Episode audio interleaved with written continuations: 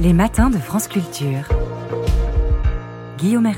Troisième épisode ce matin de notre série sur l'Europe à l'approche des élections européennes. En juin, après l'Espagne et l'Italie, on s'intéresse à la Pologne en pleine transition démocratique suite à la défaite de l'extrême droite aux élections législatives d'octobre. Donald Tusk, nouveau Premier ministre libéral européiste, peut-il pleinement restaurer l'état de droit? Parce que celui-ci était menacé Il y avait des inquiétudes. Quelle place la Pologne est-elle amenée en tenir en, Europe, notamment avec euh, la menace russe et puis avec des choses euh, qu'on connaît en France, comme par exemple, eh bien, la question agricole. Pour en parler, nous sommes en compagnie d'Anna Kowalska. Bonjour. Bonjour.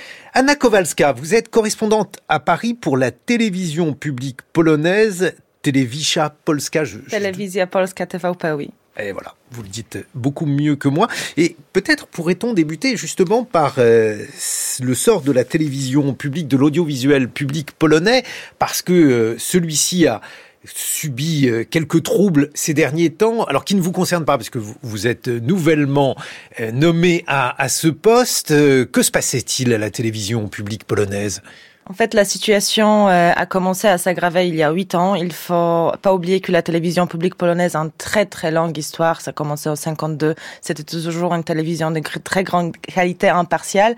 Mais alors que le doigt la justice, le PIS, est entré en pouvoir, ils ont décidé Donc de faire... parti de droite, d'extrême droite. droite. Je pense que voilà, je préférais vous laisser le, oui, le qualifier. droite, c'est peut-être pas exactement leur ligne politique. Ils se présentent plus comme une droite conservateur, mais dans le fait, ils ont beaucoup introduit beaucoup de mesures politiques d'extrême droite.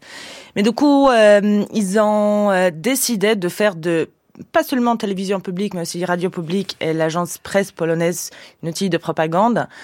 Et la télévision publique a présenté vraiment de la propagande pure. On parlait de niveau qu'on atteint euh, à Moscou ou même en Corée du Nord de temps en temps. Vraiment, ah, c'est bien, c'est de bon niveau donc. Euh, c'est un peu une anecdote qu'on dit en Pologne, mais dans le fait, par exemple, pendant la pendant la campagne euh, parlementaire, il n'y avait quasiment pas, je pense même pas une minute objectif présenté euh, sur euh, la campagne de l'opposition avant les élections parlementaires en 2023.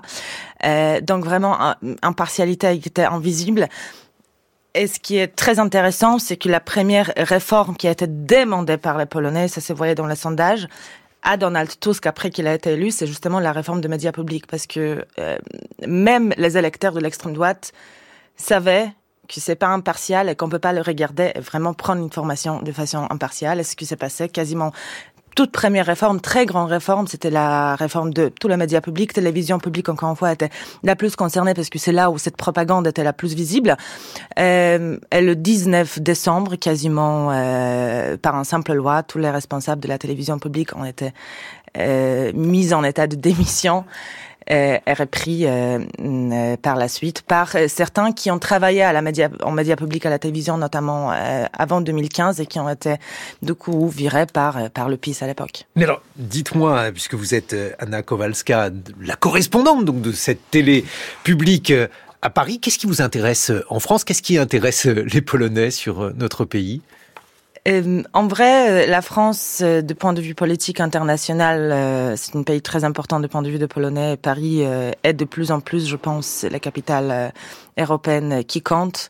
Aujourd'hui, on va pas se cacher beaucoup de choses sécuritaires, notamment militaires, avec la avec la guerre en Ukraine. donc, on parle en ce moment surtout de ça. Je commençais il y a un mois. La plupart des sujets que je faisais, c'était justement sur les questions militaires et sécuritaires. Mais il y a un tout sort de choses. La, la, la culture, bien évidemment. Maintenant, maintenant le Jeux olympiques. Je pense que c'est la raison pour laquelle il y a un très grand bureau à Paris qui est en train d'être construit de la part de beaucoup de médias polonais. Euh, donc voilà. En tout cas, ce qui est certain et ce qui est particulièrement prégnant en Pologne aujourd'hui, c'est la présence de, de la guerre euh, en Ukraine qui n'est pas du tout vécue de la même façon euh, en Pologne et, et en France. Absolument. Euh, depuis le début, on avait un peu du mal à comprendre et on a toujours du mal à comprendre comment l'Europe de l'Ouest pouvait être aussi naïve vis-à-vis de la Russie, comment on pouvait parler avec Vladimir Poutine, alors que nous, les Polonais, on savait tout de suite que ça va pas marcher et que, en vrai, dans sa ligne de mire, on va pas se cacher que c'est possible qu'après avoir attaqué l'Ukraine, il attaquera la Pologne. Il y a vraiment ce sentiment. Bien sûr, on n'y pense pas au quotidien, mais on pense que si jamais Vladimir Poutine arrive à gagner une Ukraine, pas pas exclu. C'est évident qu'il va continuer en Lituanie, Estonie et ensuite la Pologne. Euh, donc oui, ce sentiment anti-russe très important et ce sentiment vraiment de menace qui, je pense, n'est pas du tout compréhensible dans l'ouest de l'Europe, même si ça commence légèrement à changer. On, va en reparler, Anna Kowalska. En tout cas, il y a quelque chose qui est en train de se passer dans votre pays, la Pologne, qui nous rappelle ce qui se passe en France, même si les causes ne sont pas exactement mm. identiques. C'est euh, là aussi une crise agricole. Le secteur agricole, c'est important en Pologne? Pas aussi important comme en France, parce qu'on sait que la France est une euh, première pays producteur de l'Union européenne, mais oui, très important. Et le lobby des agriculteurs depuis des décennies était toujours très important. Mais ce qui est intéressant de voir, c'est que hum, le système agricole en Pologne est légèrement différent. C'est-à-dire, euh, les organisations agricoles sont souvent très petites. Ce sont souvent des organisations, des entreprises familiales. Donc, euh, d'autant plus menacées par euh, par les menaces d'extérieur.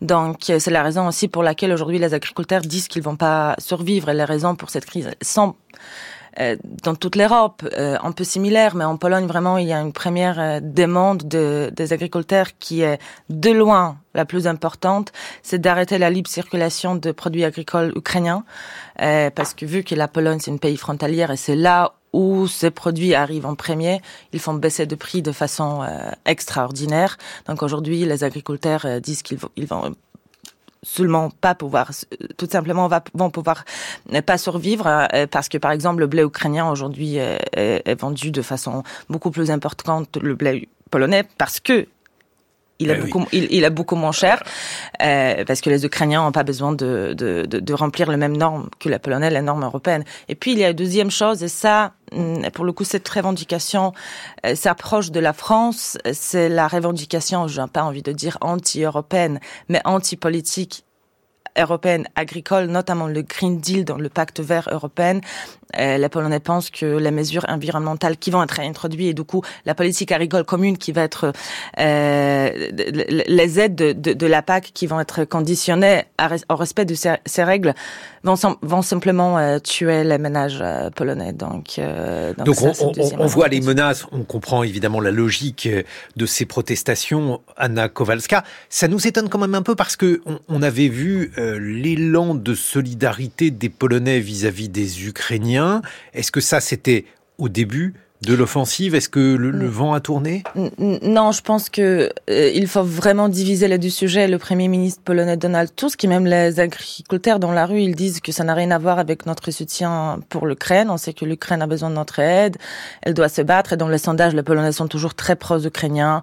Euh, ils aident les ménages ukrainiens, ils envoient beaucoup plus, beaucoup, beaucoup, beaucoup d'armes, beaucoup d'aide humanitaire. Mais ici, il faut juste protéger. Et ça, c'est une solution qui est nécessaire au niveau européen. Il faut protéger nos ménages, nos agriculteurs. Donc, il faut trouver une solution euh, très compliquée euh, qui va à la fois non pas punir les Ukrainiens, euh, mais aussi aider ceux qui souffrent en Europe, en Pologne notamment.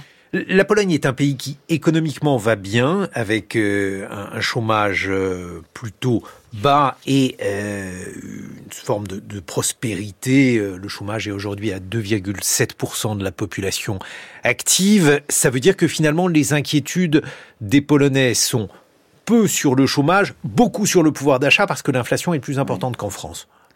Euh, inflation qui commence légèrement à baisser, mais au plus haut niveau, elle était à plus que 20%, si je ne me trompe pas, environ 20%. Aujourd'hui, elle est à 6%, ce qui est moins que, que 20%, mais quand même plus élevé, notamment que ce à quoi on assiste dans notre pays. C'est vrai que c'était une des premières euh, questions pendant la campagne électorale euh, cet automne. Euh, le, le, gouvernement d'aujourd'hui, donc le parti coalition civique de Donald Tusk, a pendant longtemps accusé le PIS d'avoir mené la politique qui a mené justement, justement à cette inflation, notamment vis-à-vis de ressources, parce que ce sont des ressources, le gaz, qui ont été le plus cher et qui ont du coup causé cette inflation. Euh, la politique commence à changer, la politique du gouvernement aussi, et inflation, comme toute dans l'Europe, commence à baisser c'est aujourd'hui en Pologne, mais je pense que euh, c'est une des premières préoccupations. Ce qui est intéressant, c'est pas la première comme en France, malgré le fait que l'inflation est plus importante. La première, c'est vraiment la question sécuritaire aujourd'hui en Pologne. Et si on regarde les sondages de ce qui préoccupe le plus Polonais, c'est vraiment s'ils vont pas être en guerre demain avec la Russie. Et pour les autres questions, qu'est-ce qui est au cœur aujourd'hui du débat politique euh, polonais? Il y a plusieurs choses. Première, et ça dure depuis des années et des mois, c'est l'accès aux fonds européens. Il y avait une grande décision qui a été prise à Bruxelles d'avoir débloqué hier la Commission européenne. Et je reviens de Bruxelles justement pour couvrir ce sujet, à débloquer les fonds qui ont été bloqués pour la Pologne depuis 2022 pour non-respect de l'état de droit.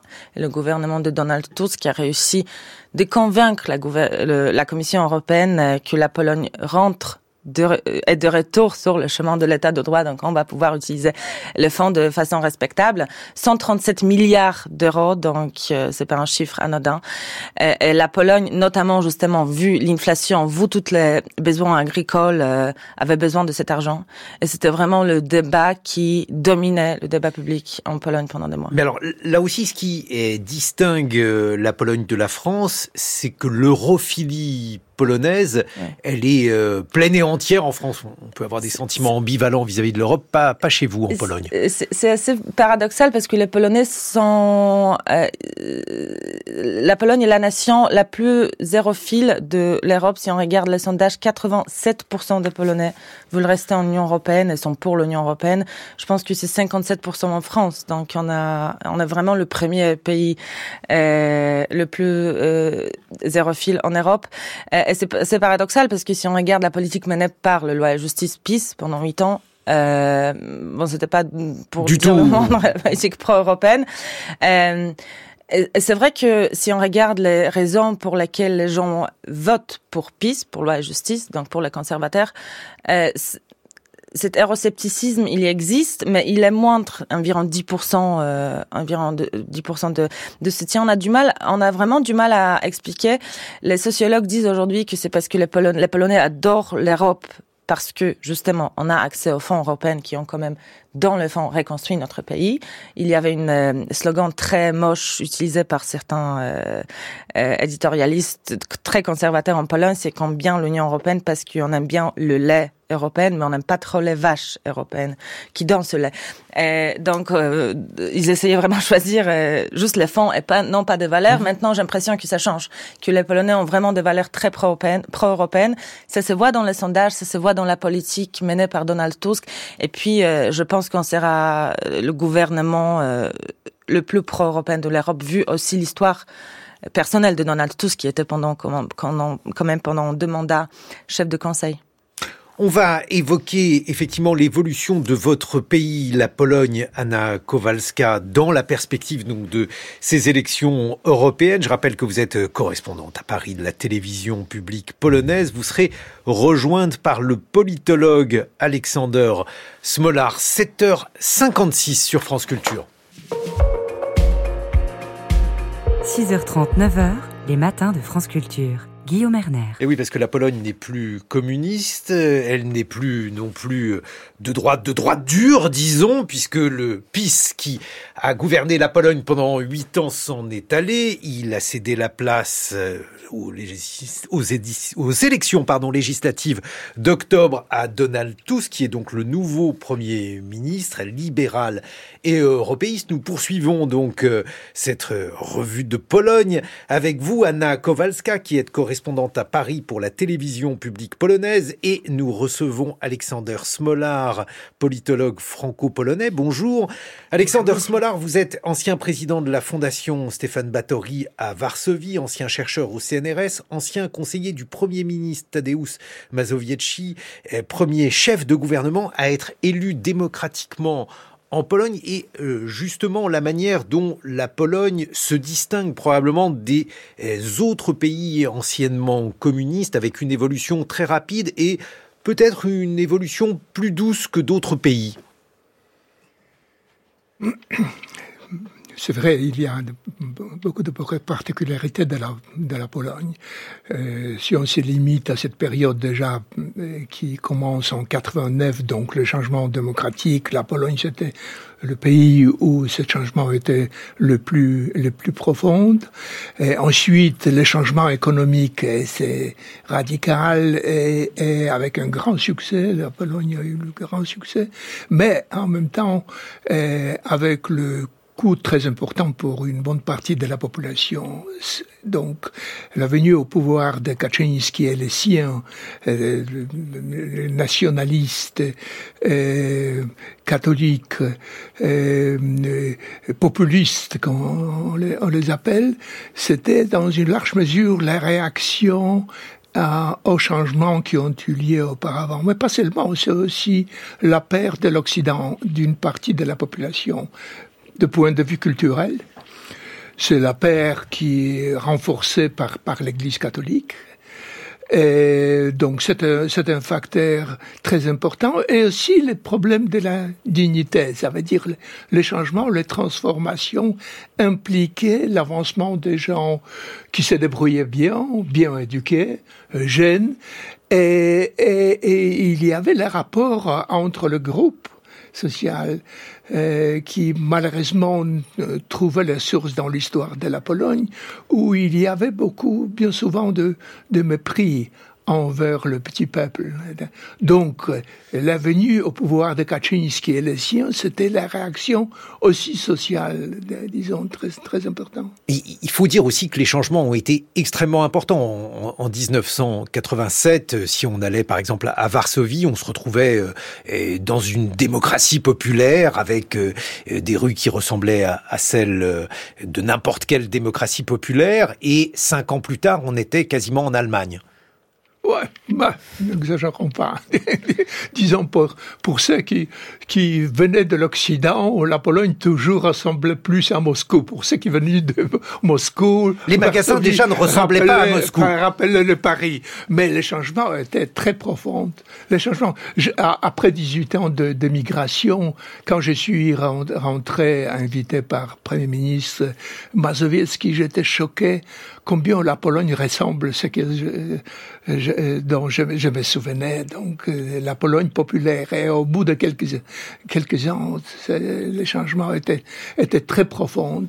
Et, et ce paradoxe, les gens ont, ont accepté la transformation malgré le coût pour une bonne partie de la population, mais en même temps, ils n'ont jamais oublié à ceux qui ont imposé cette souffrance le fait qu'ils ont imposé les souffrances. Est-ce qu'on peut dire, alors c'est très schématique, mais qu'il y avait l'opposition de deux Polognes, une Pologne qui était donc euh, européiste qui considérait qu'il fallait avancer dans les bouleversements sociaux et une autre Pologne qui demeurait extrêmement traditionnelle, très catholique, parce qu'il faut imaginer aussi le poids de la religion, euh, le poids aussi, ou disons l'ombre, parce qu'il y a une Pologne qui est une Pologne euh, en partie euh, donc identique à ce qu'elle était avant, à ceci près qu'il manque un élément dans cette Pologne, les 3 millions de, de juifs qui étaient là en Pologne avant-guerre. Il faut dire aussi que une bonne partie euh, des villes polonaises étaient à 50% juives avant la guerre et que ces juifs sont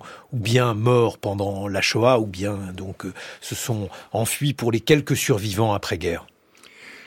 En 89, il y en a très peu de ce qui reste. C'est d'ailleurs c'est une minorité qui est très très dynamique. Et la, vie culturelle juive se développe, mais c'est quand même, de point de vue de, la Pologne, c'est un phénomène marginal. Mais problème de l'Europe, vous savez, c'est aussi, aussi bien cette la Pologne moderniste, bien éduquée, jeune, était pro-européenne, que la Pologne catholique était pro-européenne. Il ne faut pas oublier que, par exemple, le pape d'alors, Jean-Paul II, polonais, il était très en faveur de la rentrée de la Pologne en l'Union européenne. C'est vrai, il a eu une certaine rêve que la Pologne, ce qu'on dit en, en, en, polonais, en imitant les Italiens, deviendrait le Piémont de l'Europe. Ça veut dire que la transformation culturelle, récatalysation de l'Europe va commencer de l'Europe centrale et surtout de la Pologne. C'était certainement une des raisons de, de support pour cette. Mais la Pologne, mais la Pologne catholique imaginer de façon différente. Pour, pour euh, l'Europe, c'est, c'est, l'Europe imaginée, l'Europe traditionnelle, l'Europe de petites églises, de, de, hiérarchie sociale, traditionnelle et familiale, euh, l'Europe où, l'Église catholique tient bon. Et bien sûr, pour l'autre Europe, l'Europe pour l'autre partie de la Pologne, la partie du Gênes, etc., euh, l'Europe, c'était l'Europe d'aujourd'hui, ça veut dire l'Europe moderne, l'Europe démocratique, libérale, économiquement développée. Ça, les deux parties de la Pologne rêvaient de, de, joindre cette Europe. Anna Kowalska, justement par rapport euh, à cela, eh, il y a une question qui s'est posée dans l'opposition entre ces deux Polognes, je le dis de, manière schématique, c'est la question de, l'avortement euh, qui euh, demeure une question comme on l'a entendu tout à l'heure en Pologne. Qu'est-ce que ça signifie? Comment les choses se sont-elles déroulées?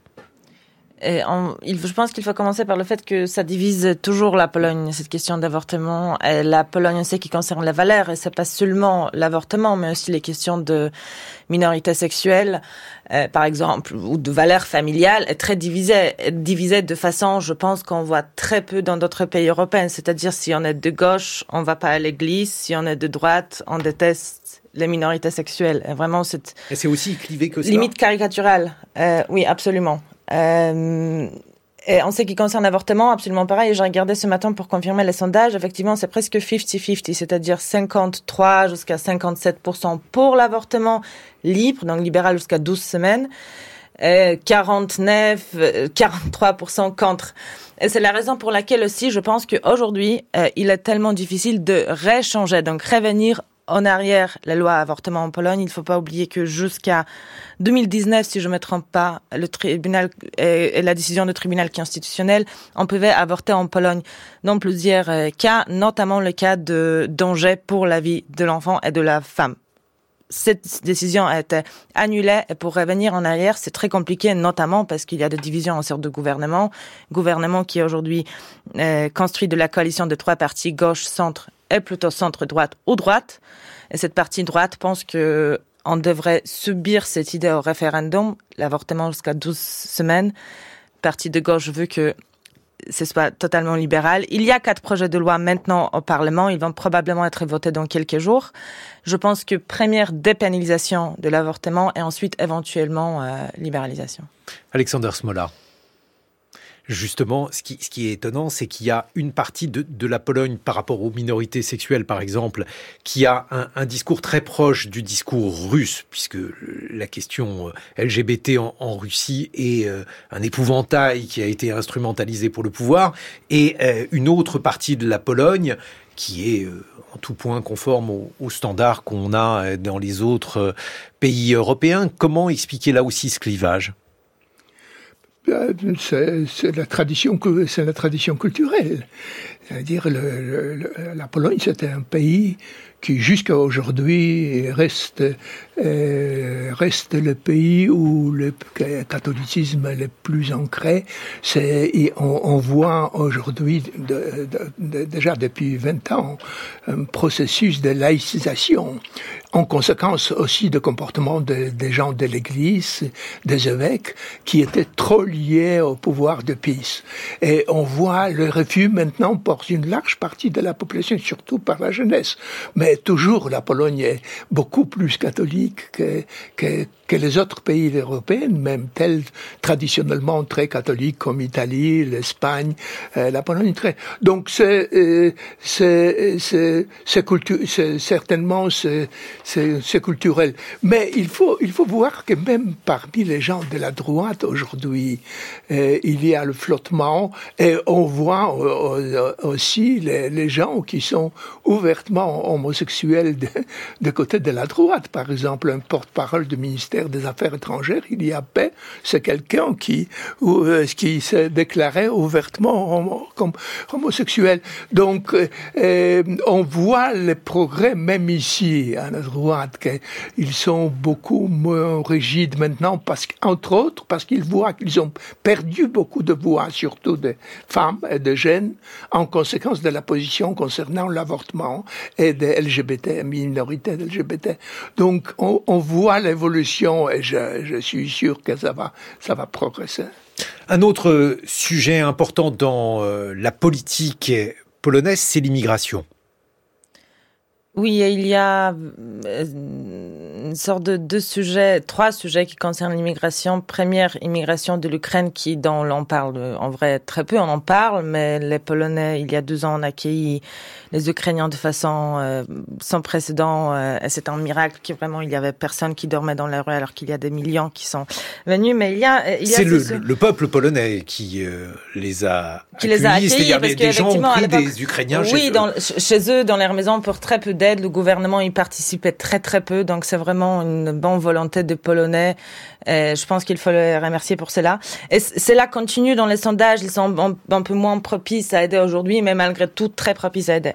Mais il y a d'autres immigrations euh, dont on parle beaucoup plus et qui est souvent utilisée comme utile politique, c'est l'immigration de l'Afrique, bien évidemment, par l'Europe du Sud, mais aujourd'hui aussi l'immigration de, de, pays d'Asie centrale, notamment par la Biélorussie. Et c'est vrai que ça, c'était un euh, sujet qui, jusqu'à aujourd'hui, euh, qui est utilisé dans la bataille politique euh, euh pendant, par exemple, euh, les, la campagne avant les élections parlementaires. Ce sujet de Biélorussie et de migration venait très souvent. Il vient toujours très souvent parce qu'il y en a une autre campagne de campagne à venir maintenant pour les élections locales en avril, une autre pour les élections européennes.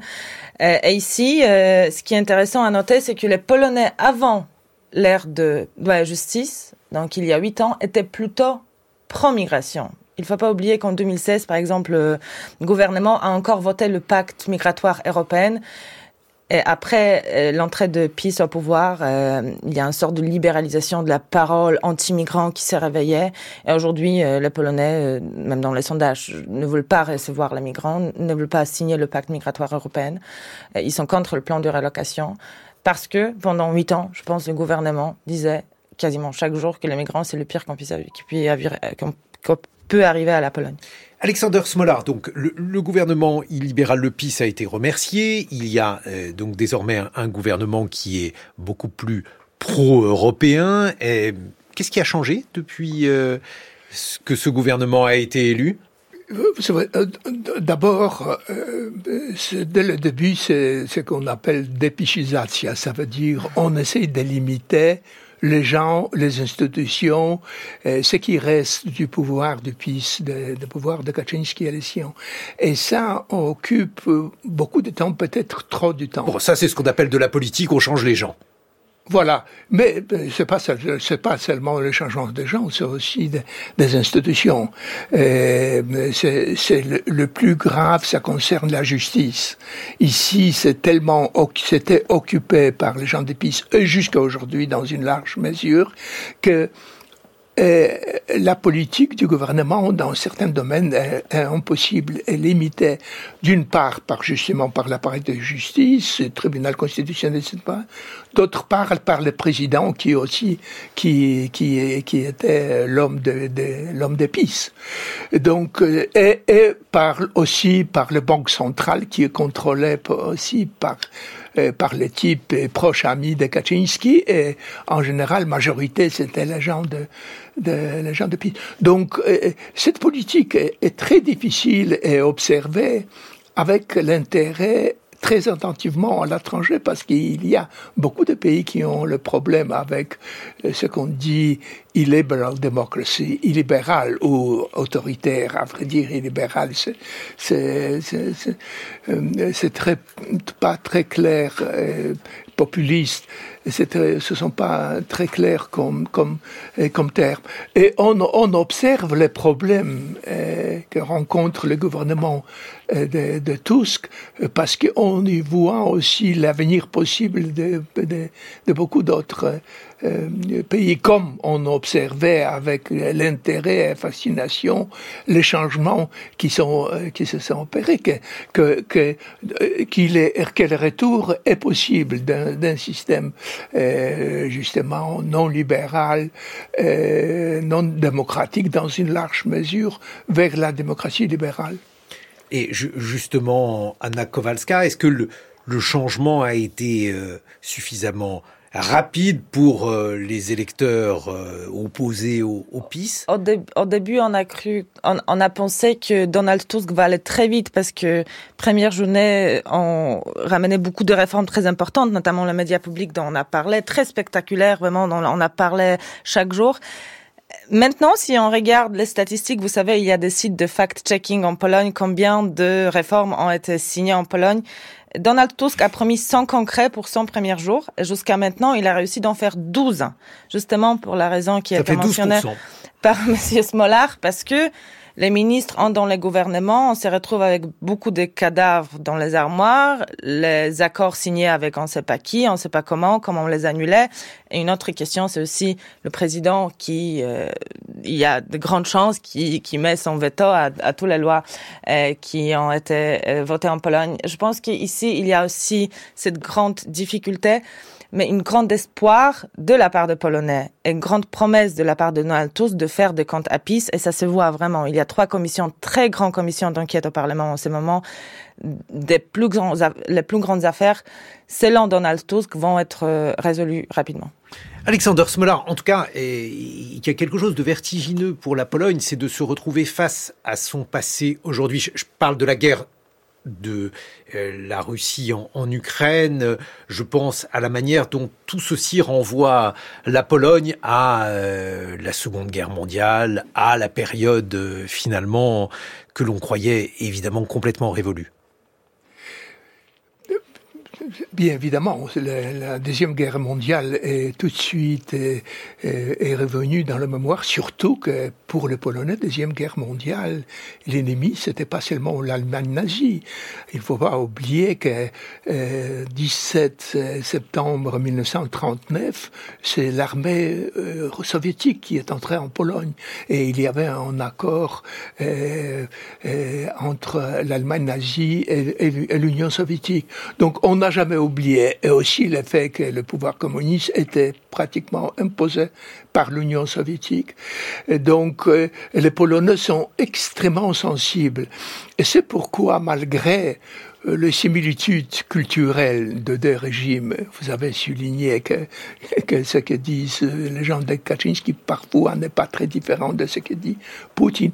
Il n'y a pas, il n'y a pas, euh, euh, euh il, n'y a pas, il n'y a pas d'alliance. C'est pas le cas de Orban de Hongrie euh, qui a le meilleur rapport. Oui, ils peuvent pas être pro-russes.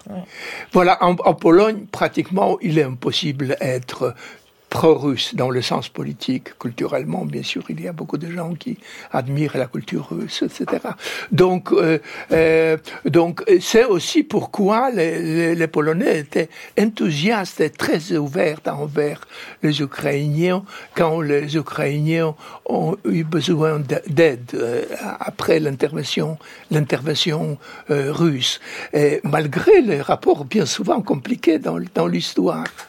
Et est-ce qu'ils en veulent aussi à euh, ces Européens? Parce que je, je crois qu'il y avait un slogan qui était euh, Faut-il mourir pour Danzig Et généralement, quand on pose cette question-là... En 38, 39... généralement, quand on pose cette question-là, la réponse est non. Et euh, Danzig, évidemment, c'est Gdansk aujourd'hui. En, Pologne, on ne se pose pas la question et on n'était pas très enthousiaste envers la déclaration dernière fracassante du président Macron en ce qui concerne la participation occidentale dans la guerre de l'Ukraine. Même les Polonais n'étaient pas du tout, n'étaient tout l'enthousiasme. En même temps, la Pologne, euh, au niveau humain et au niveau euh, économique et militaire, aidait beaucoup euh, à l'Ukraine. Maintenant, les relations se compliquent parce qu'il y a les conflits aussi à la frontière, les conflits entre paysans polonais et, l'Ukraine.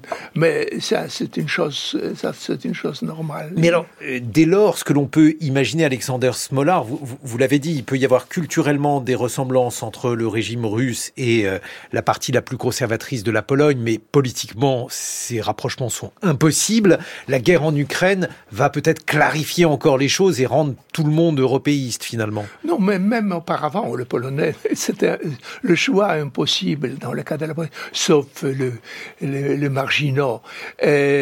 Donc ça, c'était impossible. Les, Polonais sont très pro, très pro-européennes, mais euh, je suis pas certain que c'est aussi l'avenir. On peut voir le moment où la Pologne euh, n'obtient plus les sources importantes de, de l'Europe, on va voir comment on va changer l'attitude d'une partie de la de Polonais au moins. Un mot de, conclusion, Anna Kowalska. Sur la Pologne ou sur... Euh, la Pologne et la manière dont aujourd'hui euh, la guerre en Ukraine clarifie les choses. Euh, oui, je pense que ce qu'on disait au début, c'est qu'il y a cette euh, vraiment idée de menace de la part de la Russie. On compte vraiment sur l'Occident euh, de, de, soutenir l'Ukraine le plus longtemps.